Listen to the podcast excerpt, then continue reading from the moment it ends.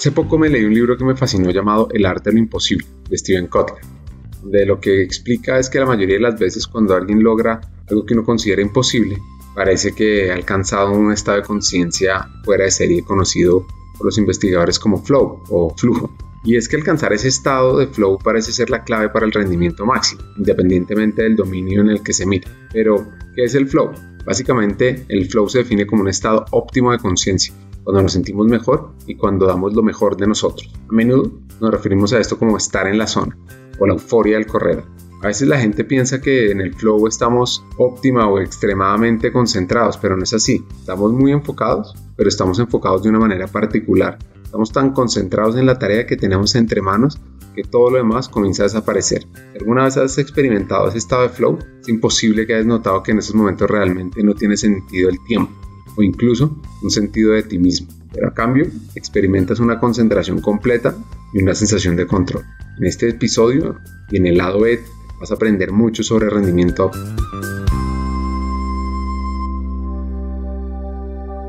Hackers del Talento.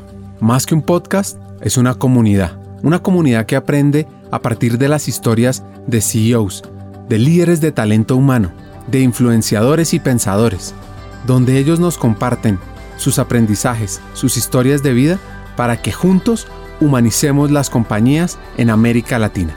Disfruten el episodio.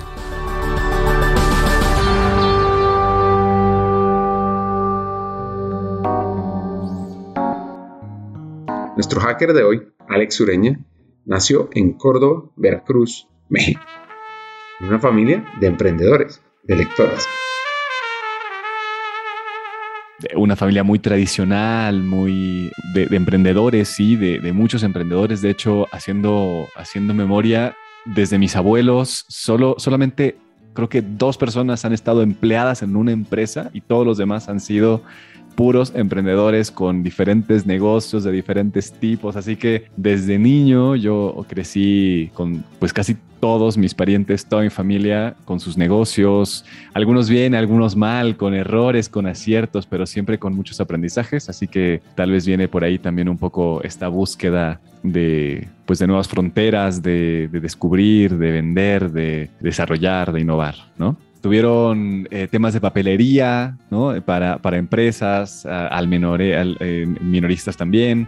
Eh, pusieron una escuela en algún momento, pusieron un, centro de salud, entonces de cosas muy, muy distintas, así muy variadas, no, no, era, no era una sola cosa, tiendas, en fin, ¿no? diferentes cosas que algunas funcionaron, otras no, otras siguen vivas y, creciendo. Creo que recordando, esa es la, la parte como más como notoria de, de mi infancia, ¿no? El estar muy de cerca con una vida de emprendedores reales, no como los vemos ahora en el sentido glamoroso, ¿no? De las startups, sino ese emprendedor que, lo conocen en el pueblo, pues, ¿no? Y, y se desarrolla a través de eso.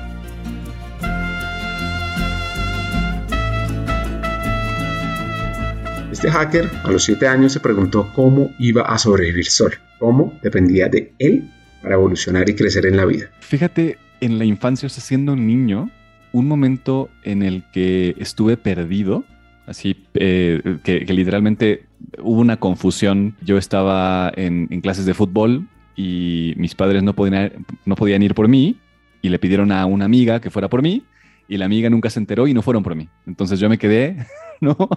Me quedé solo, tenía ahí como siete años, siete, ocho años, ¿no? Sin saber qué onda con, con mis padres, sin saber nada, ¿no? Y entonces fue ese momento de enfrentarme, lo recuerdo perfecto, ¿no? O sea, teniendo siete, ocho años y pensando cómo iba a sobrevivir solo, ¿no? Cómo tenía que eh, regresar a mi casa, ¿no? Y entonces recordando todo el todos los espacios y cómo era el recorrido, que era, era, era lejos, cómo pedir ayuda, ¿no? cómo decirle a alguien que me ayudara porque estaba perdido. Entonces, ese momento de no tener el abrazo, ¿no? De, no estar cuidado por mis padres, creo que me marcó y me dio una sensación distinta de madurez. Curioso, fue muy raro, ¿no? Porque en ese momento me di cuenta de que a pesar de que tenía miedo, tenía mucho miedo y, y que no sabía qué iba a pasar, algo en mí sabía que iba a regresar y que podía gestionar cualquier cosa que pasara. Entonces como que lo tengo muy presente porque a partir de ahí me hice un poco más responsable incluso de mis cosas. Y ahí ya tenía ah, también una hermana la, otra es, más chica, pero recuerdo perfecto el, tener esa sensación del cuidado, de la responsabilidad que antes no tenía. Entonces eso, eso creo que me marcó mucho.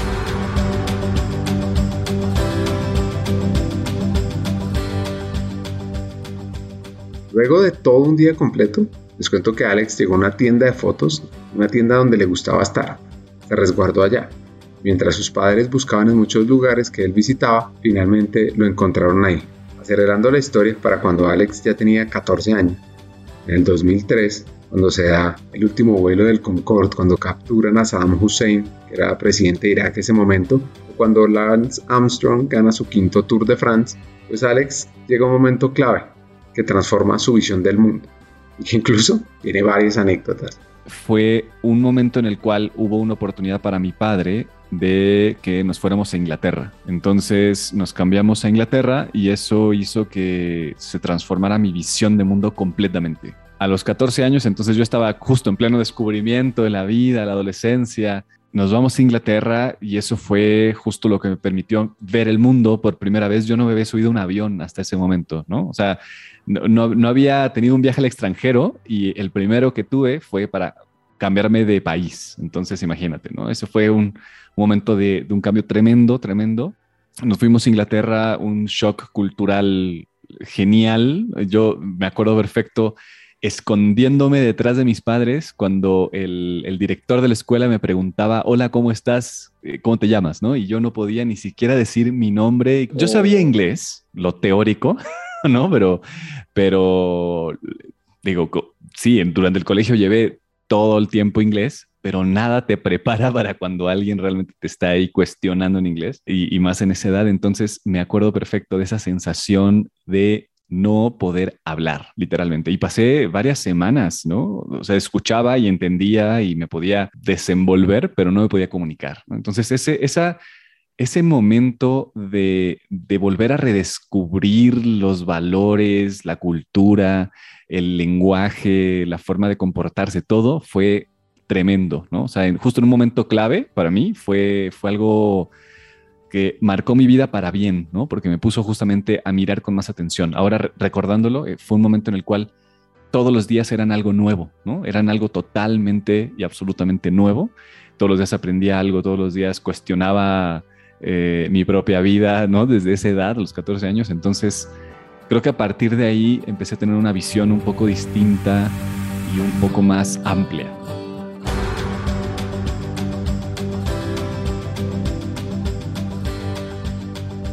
Este hacker mexicano se quería quedar en Inglaterra, pero no se logró. Sus papás no lo podían dejar. Justo para finalizar el colegio, en ese momento yo ya tenía una perspectiva de que quería transformar el mundo. O sea, esa, era mi, visión. ¿no? Era como, yo quiero inventar cosas, quiero eh, aprender todo lo posible y fui de los pues, alumnos más destacados durante, durante ese momento, pero porque ya iba muy adelantado, ¿no? Hablaba inglés perfecto, tenía mucho más conocimiento de matemáticas y de ciencias, etcétera, o sea, porque es otro nivel educativo y pasé el resto del colegio excelente. Y muy curioso, justo por eso, en, el colegio donde yo iba tenían muchos convenios con universidades. Fui a todas las universidades, así a, las top de México. Hice exámenes de admisión, en todas me admitieron, perfecto, con becas. Y llega el final, el, el, final del colegio en el cual yo tengo que elegir una carrera, elegir una universidad. Y teniendo la opción de elegir las mejores universidades, decido y un día me senté con mi papá y le dije, papá, no quiero estudiar todavía. ¿no? O sea, sé que lo tengo que hacer eventualmente, pero no quiero estudiar todavía. Quiero regresar a viajar y eh, conocer el mundo. Entonces mi, papá me dijo, mira, perfecto, no te pierdas solamente, ¿no? Solo no te pierdas.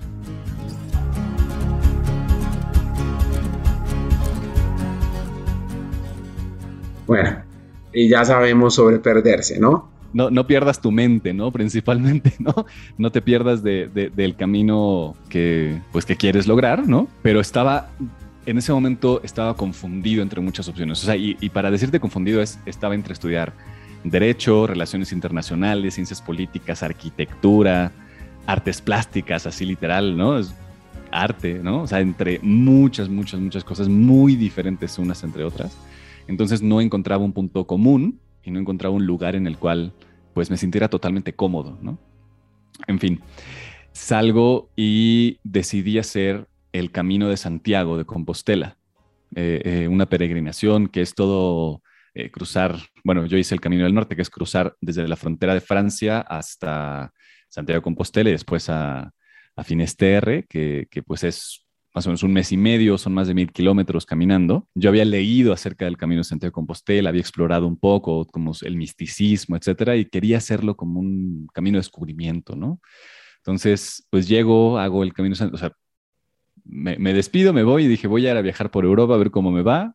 me fui con lo justo, ¿no? Hice el Camino de Santiago, que también fue una revelación, ¿no? O sea, el, estar caminando, el, simple hecho de caminar todos los días y no saber en dónde vas a estar el próximo, no saber qué viene después, eh, no saber a qué personas vas a conocer y tener que pues explorar y estar totalmente abierto al mundo es una experiencia extraordinaria. Se lo recomiendo a todos. Entonces hice el Camino de Santiago, conocí un grupo de gente muy interesante que después me fue invitando a otros lugares, ¿no? Una amiga muy querida que me invitó después a Italia a trabajar en un viñedo, ¿no? Entonces literalmente a cambiar trabajo por, por alojamiento y comida.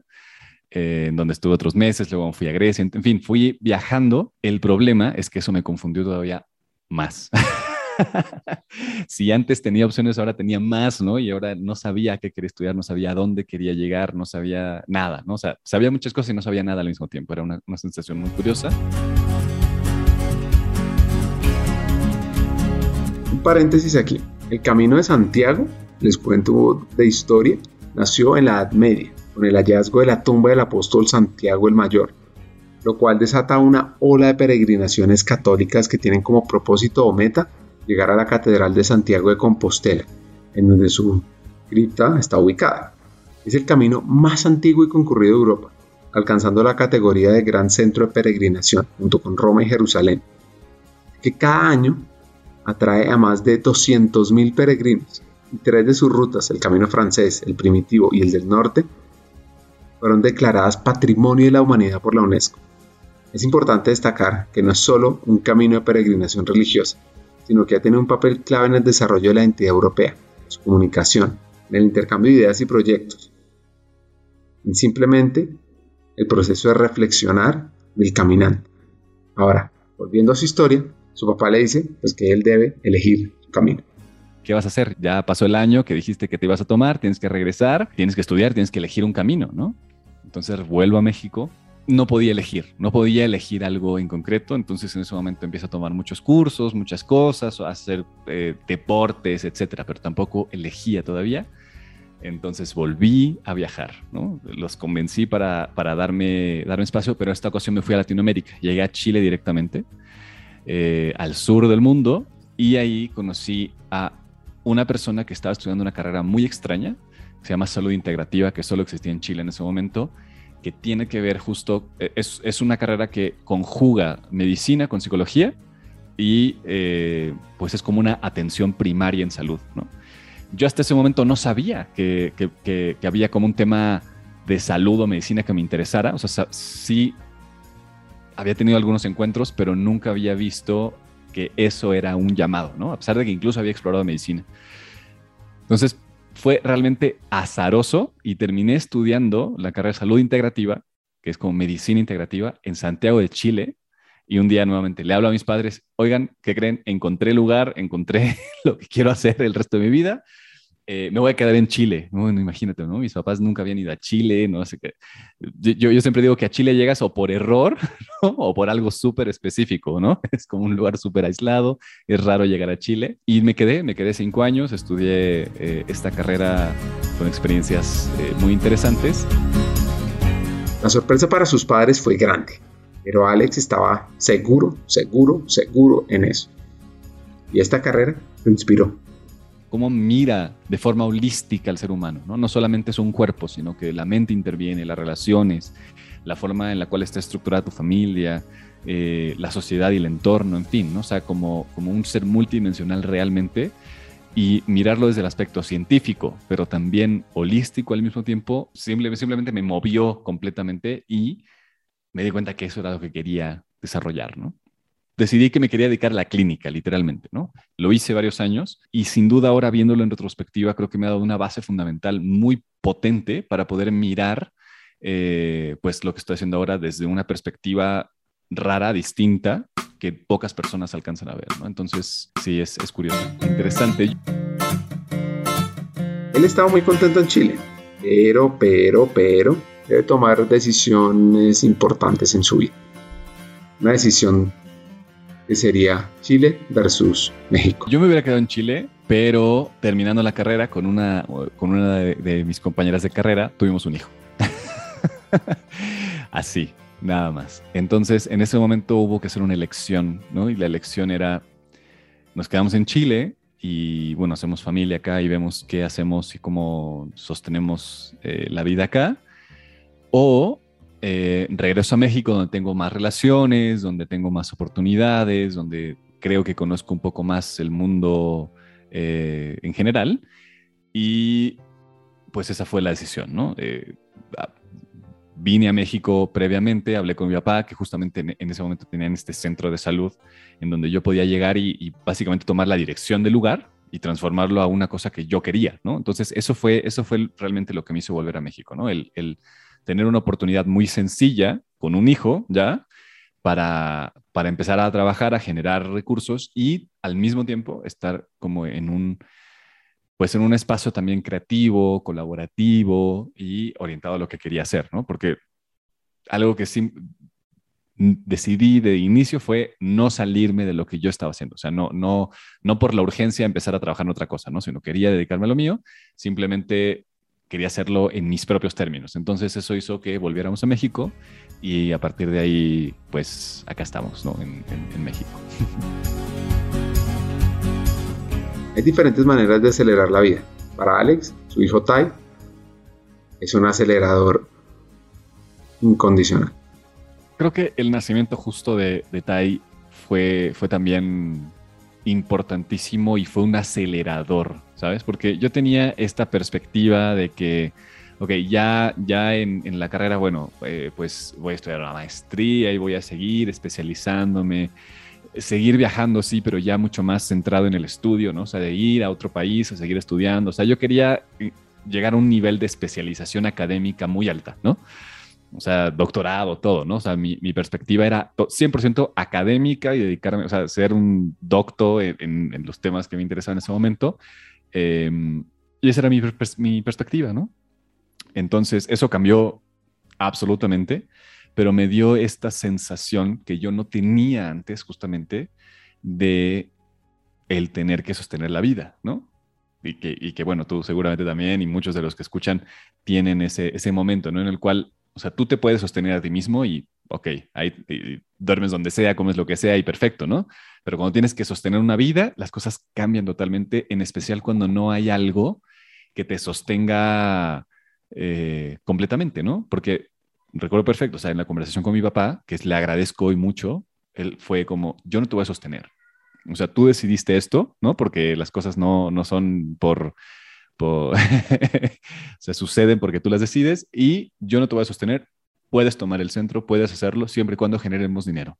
Punto. O sea, así, muy, muy frío en ese sentido. Digo, muy, muy abierto, amoroso y a ver, hagámoslo, pero no creas que eh, te voy a seguir sosteniendo y en este momento es como eh, se acaba, ¿no? y, y, creo que fue excelente, qué bueno que lo hizo porque justo eso muy joven, digo, tuve un hijo muy joven, pero también muy joven tuve que empezar a emprender y empezar a desarrollar eh, rápidamente recursos y empezar a, pensar activamente desde una perspectiva al inicio de supervivencia, pero después de desarrollo, ¿no? Que era algo que no tenía en el radar previamente. O sea, mi radar era completamente académico y clínico y eh, aprender, aprender, aprender y estar ahí eh, en los libros, etcétera, ¿no? Y ahora fue como, ok, todo esto lo tengo que llevar a la práctica, tengo que conseguir clientes, tengo que vender. Yo nunca había vendido nada, nada, sí, ¿no? Cero, no había vendido nada, no me había vendido a mí nada, ¿no? Y, estaba en mi mundo teórico y académico. Y entonces es, ok, enfréntate de un momento a otro para sostener una vida con las ventas, con la gente, con el mundo, lo cual fue muy duro en su momento, pero qué bueno que sucedió porque sucedió pronto y ahora veo cómo tengo muchísima energía disponible y puedo seguir haciéndolo a otro nivel, ¿no? Entonces fue, sí, fue, fue, fue un momento bien interesante ese y, creo que ese, si ponemos todo el cúmulo de experiencias de la vida, ese fue clave, ¿no? Para lo que, lo que hoy, hoy está pasando.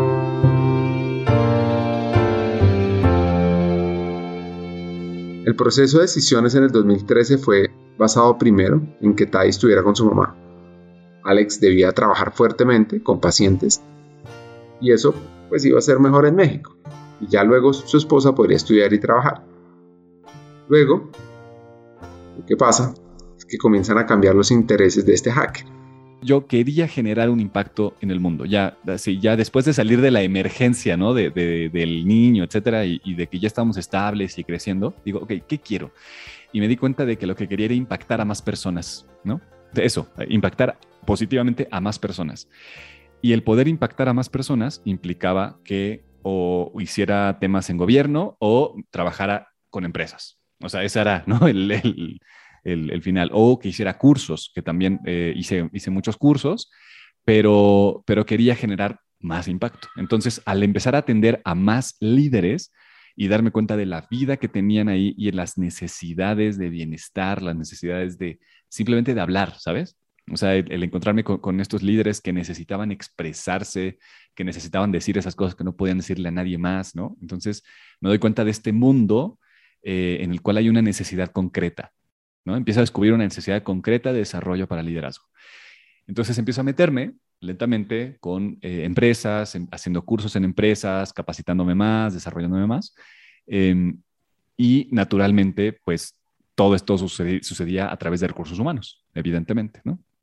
Y ahí es donde entró, que fue hace poco realmente, o sea, si lo ves en la perspectiva de la vida, fue hace poco, pero fue una decisión tajante, ¿no? Fue una decisión así completa de voy a dedicarme a esto y cambié de carrera completamente. O sea, dejé la clínica, dejé el coaching, dejé la atención uno a uno y me empecé a dedicar completamente a eh, hacer talleres en empresas, cursos, em, eh, coaching de equipos, temas con, con, líderes. Entonces ahí fue como esa transformación y ese giro em, que viéndolo se dio muy natural, pero sí fue una decisión muy puntual de, o sea, de cerrar el consultorio ¿no? y abrir una empresa nueva.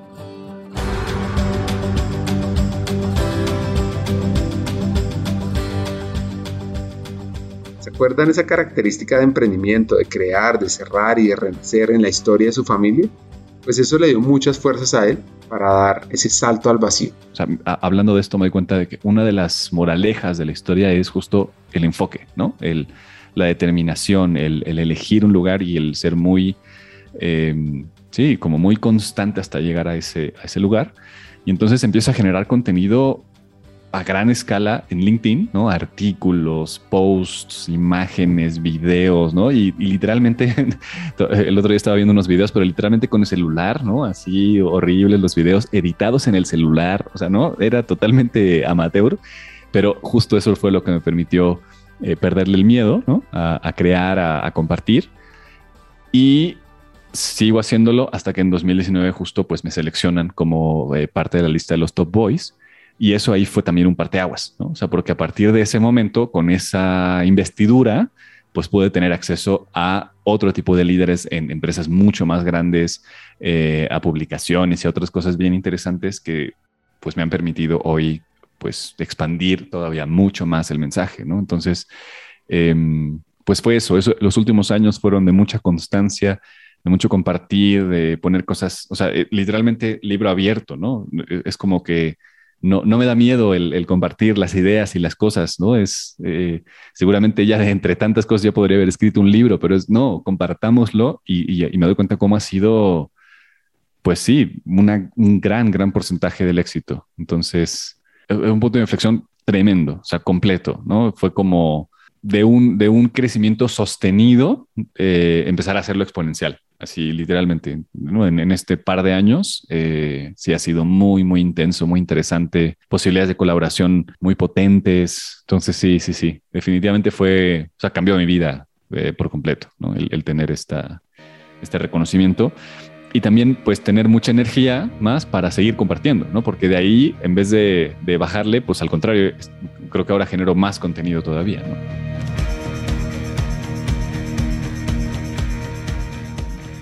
¿Y hoy en qué está? Trabaja acompañando empresas para que sean la mejor versión de sí mismas y en una red colaborativa de diferentes consultoras en temas de talento para crear proyectos exponenciales. El lado nos deja varios hacks sobre encontrar el camino, sobre aprender de diferentes áreas para desempeñarse en lo que más le gusta, sobre el poder de pensar, de reflexionar y sobre todo lo que vamos a oír en el lado B sobre rendimiento óptimo.